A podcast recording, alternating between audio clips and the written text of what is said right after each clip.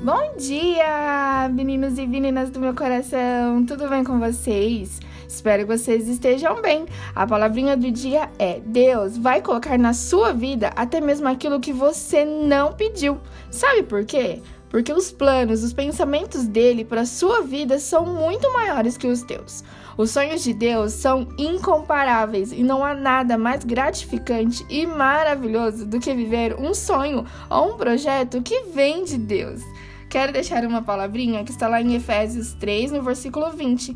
Aquele que é capaz de fazer infinitamente mais do que tudo o que pedimos ou pensamos, de acordo com o seu poder que atua em nós. Descansa nele, confia em Deus. Ele sabe o que está fazendo na sua vida.